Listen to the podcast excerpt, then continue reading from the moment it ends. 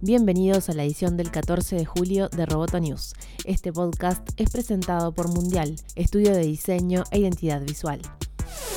El presidente de Microsoft, Bradford Smith, pidió al Congreso estadounidense que estudie regular la controvertida tecnología de reconocimiento facial que compañías como la suya ya comercializan. Vivimos en un mundo de leyes y el gobierno necesita jugar un papel importante en la regulación de la tecnología facial, explicó en un escrito en su blog al tiempo que dejó claro que es más sensato que sean los gobiernos elegidos en las urnas y no las empresas quienes regulen esta práctica. La tecnología de reconocimiento facial cada vez es más precisa, pero aún está lejos de ser perfecta, como Smith. Se utiliza para identificar a personas en fotografías o videos sin necesidad de que den su consentimiento. Mientras sus defensores subrayan lo útil que puede ser para identificar a delincuentes, las asociaciones en favor de los derechos civiles advierten que se puede usar para la vigilancia masiva, limitando la libertad de la gente para asistir a manifestaciones sin ser fichados. Microsoft también brinda sus servicios a las oficinas de inmigración y control de aduanas, protagonistas en las últimas semanas de la nueva política de separación familiar en las fronteras, lo que creó malestar entre sus empleados y obligó a la firma a aclarar que su tecnología no se usa para separar a familias.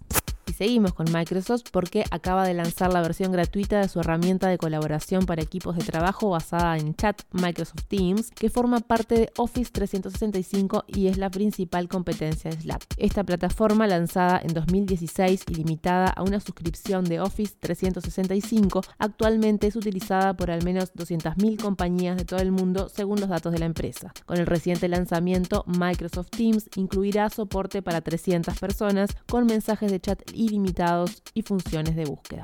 La Comisión Judicial de la Cámara de Representantes de Estados Unidos realizará una audiencia el martes para escuchar el testimonio de Facebook, Alphabet, YouTube y Twitter sobre si las compañías filtran contenidos por razones políticas, aseguró el presidente del panel. Los legisladores republicanos han criticado a las compañías de medios sociales por lo que aseguran son prácticas políticamente motivadas de retirar cierto contenido, una acusación que las empresas han negado.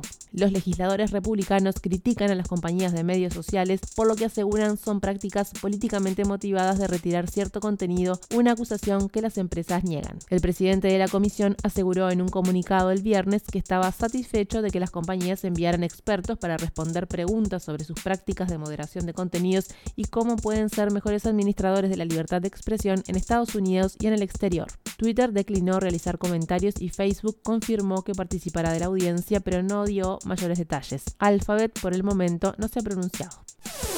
Roboto News es parte de Dovcast. Te invitamos a seguirnos en www.amenazaroboto.com, arroba amenazaroboto y facebook.com barra amenazaroboto. Hasta la próxima.